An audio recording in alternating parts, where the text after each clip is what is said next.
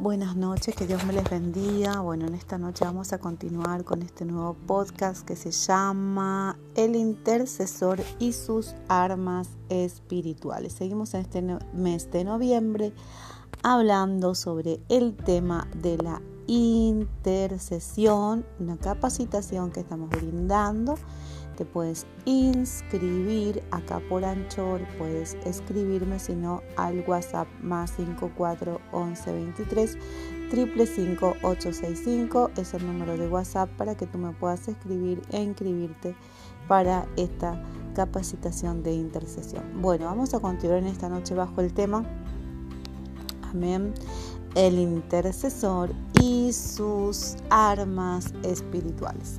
El episodio número 7 de este podcast. En esta noche vamos a continuar y dice, ¿verdad? Tiene que saber, sí, que usted es un hijo de Dios. Sí, nosotros somos hijos de Dios con derecho y herencia. ¿sí? Es un heredero legal a través de la cruz y la resurrección de Jesucristo que debe hacer manifestar el reino de Dios ahora.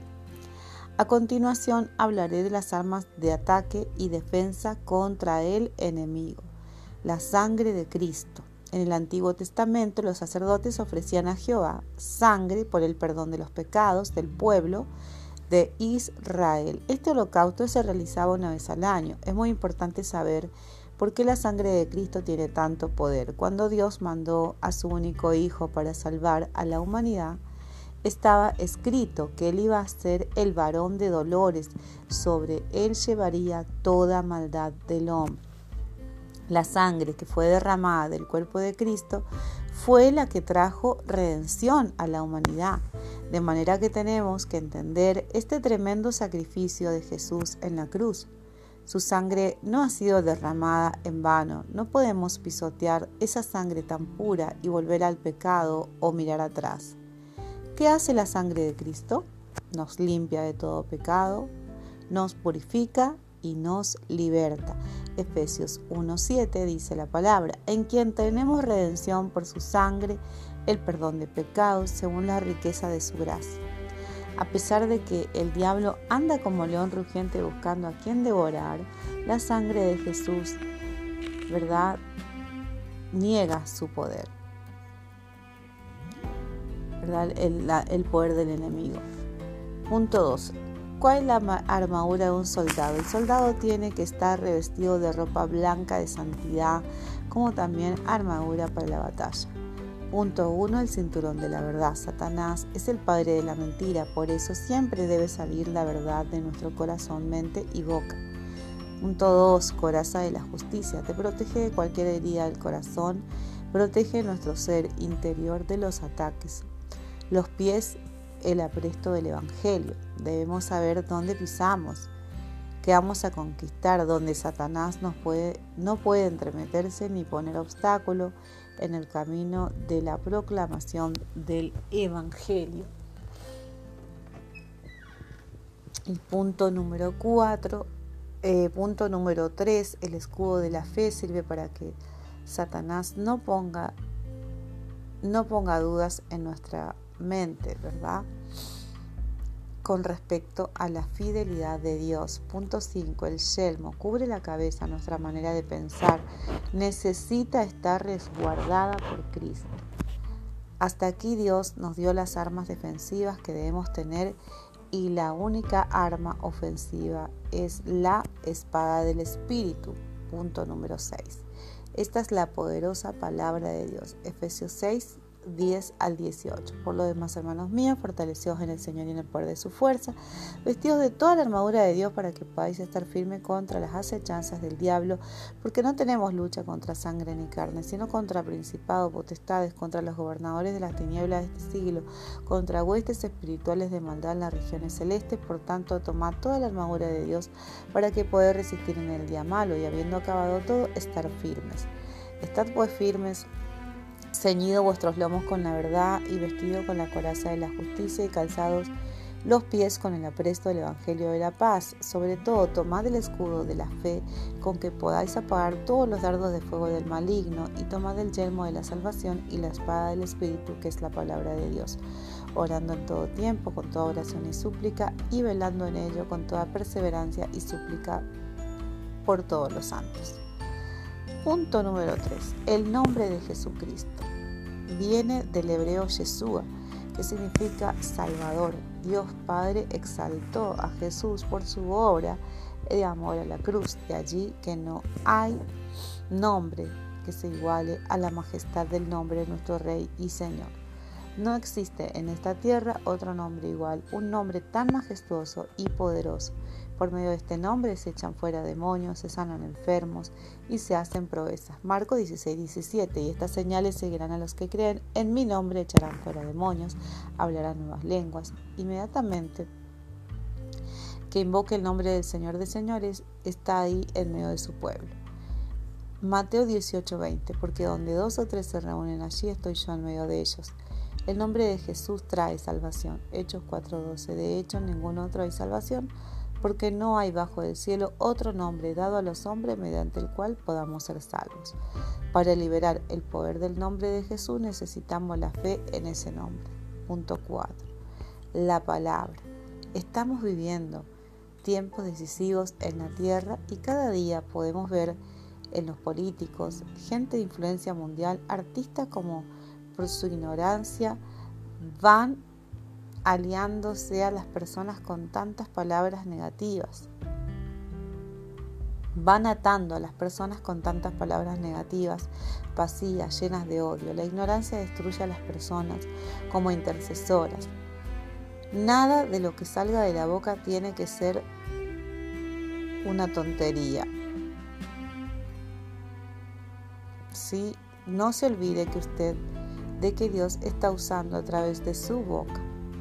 Su forma de hablar contrarresta a tanta tiniebla que se ha levantado declarando palabras de ánimo, de salud, de libertad, de paz, porque para eso hemos sido llamados.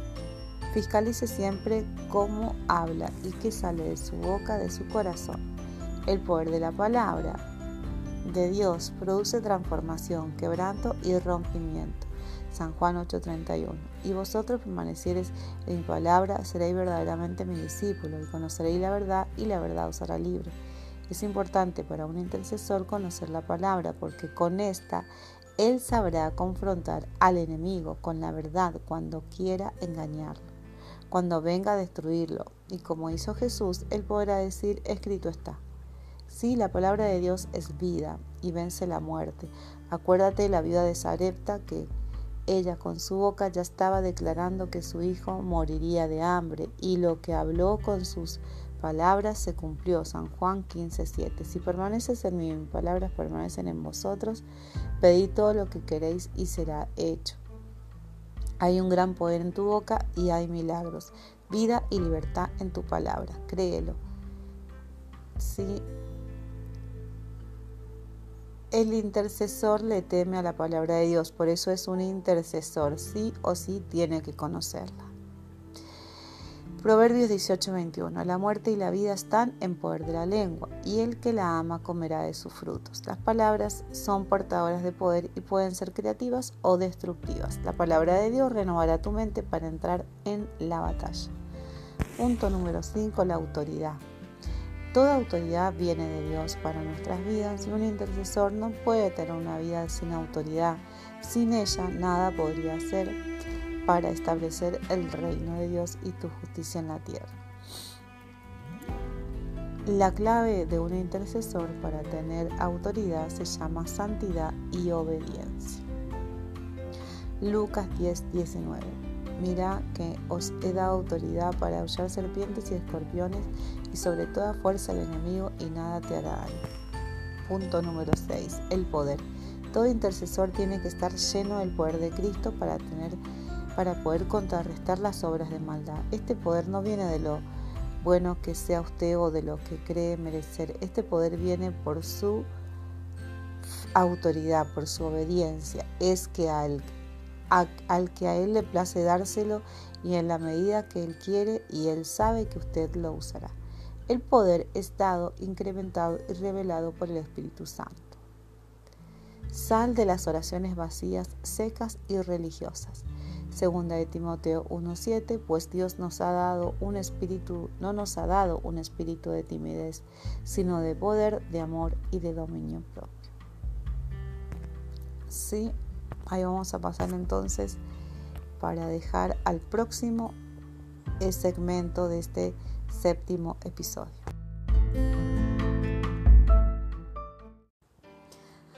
Bueno, continuamos con el séptimo episodio, el intercesor y sus armas espirituales. Amén. Así continuamos aquí. Estamos hablando de lo importante, de la importancia de la autoridad, ¿verdad? Un intercesor. Eh, y también ahora vamos por el punto número 7, eh, donde estamos hablando de atar y desatar. Así que las oraciones no pueden ser oraciones vacías, secas, no tienen que religiosas, sea como una repetición, no, tiene que ser algo lleno de unción, de poder, de usar la palabra, usar la autoridad.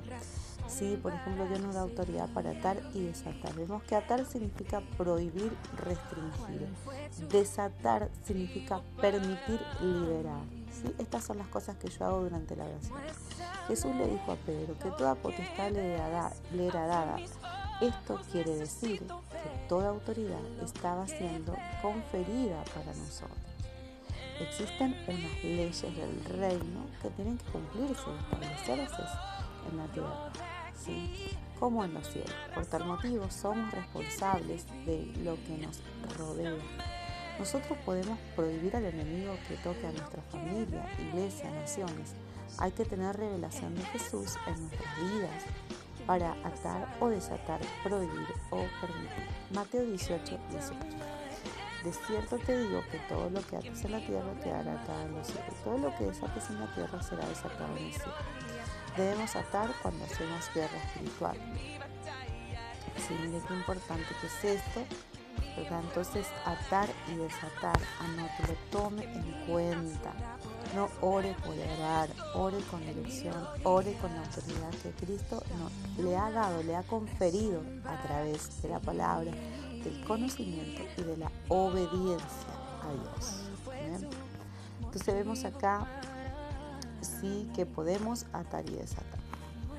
Em, eh, Mateo 18, 19 dice, a ti te daré las llaves del reino, todo lo que atares en la tierra será atado en los cielos y todo lo que desatares en la tierra será desatado en el cielo. En este versículo cabe recalcar primeramente que Jesús le da a Pedro una llave del reino. Hoy en día esa misma llave está a nuestra disposición, dado que tenemos acceso a las leyes y a las cosas que gobiernan al reino de los cielos, tenemos la, la habilidad de aplicar esos principios y recibir las cosas que la Biblia promete.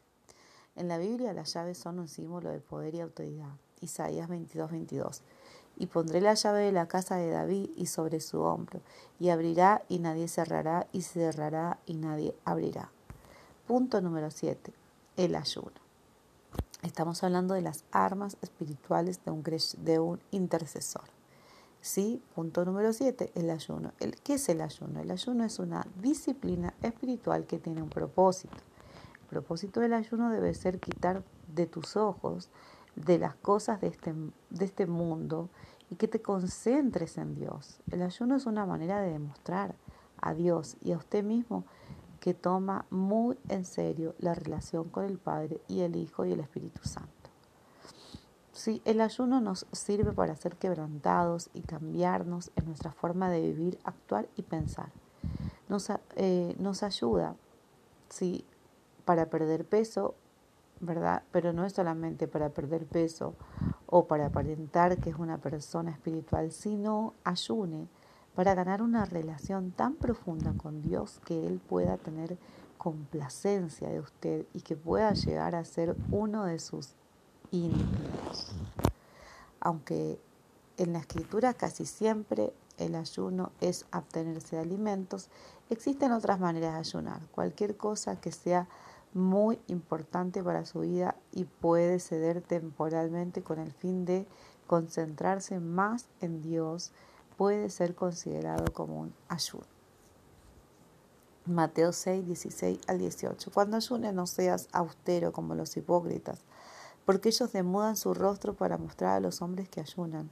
De cierto te digo que ya tienen su recompensa, pero cuando tú cuando ayunes, unge tu cabeza, lava tu rostro para no mostrar a los hombres que ayunas, sino a tu Padre que está en lo secreto, y tu Padre que está en lo secreto, que ve en lo secreto, te va a recompensar en lo público. ¿Cuál es el propósito de ayunar? Buscar dirección de Dios, ser imitador de Jesucristo, aumentar mi fe para creer y cumplir con el llamado y lo que Dios tiene preparado para mí, adquirir santidad y pureza espiritual arrepentirse de los pecados de omisión o comisión, sobrellevar la tentación y separarme para Dios, pedir ayuda e intervención de Dios en tiempos difíciles, fortalecer mi vida espiritual y de oración, expresar amor, adoración y exaltación y gratitud a Dios, entrar en la batalla por otro.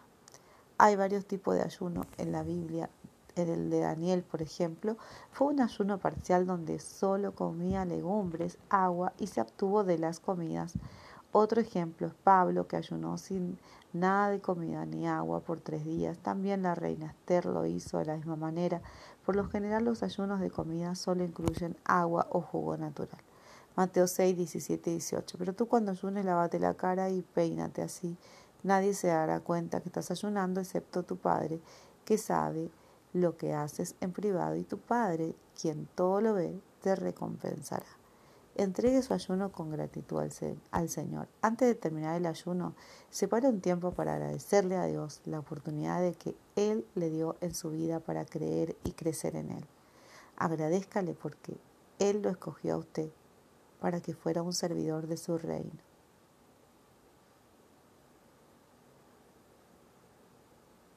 Y acuérdese siempre que si no fuera por Él, usted no estuviera vivo leyendo este libro.